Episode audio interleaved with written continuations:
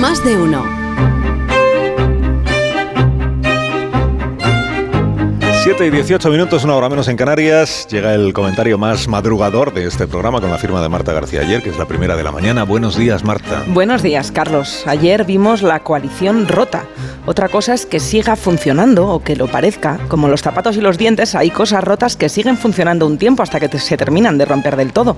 Pero lo que vimos ayer fue un gobierno mellado al que se le veían todos los agujeros porque ya no se molesta ni en sonreír. Se votaba en el Congreso la propuesta del PSOE para reformar la ley del solo sí es sí y Pedro Sánchez no se molestó en acudir al debate. Sí que estuvieron en este gobierno a medio romperse las ministras Irene Montero y Yone Belarra, solas, muy solas. Ni siquiera las acompañaban Yolanda Díaz y Alberto Garzón. Cuando algo se está rompiendo, los hay que prefieren no mirar, no sea que duela o que salpique.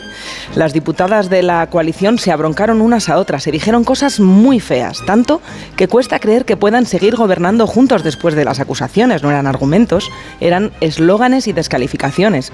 Una diputada de Lucía Muñoz, acusó al PSOE de haberse aliado con el PP y Vox para volver a preguntarnos si cerramos las piernas. Hasta fascista los llamó. La diputada del PSOE, Andrea Fernández, acusó tímidamente a Podemos de no haber presentado ninguna propuesta, dar peroratas y falta de madurez.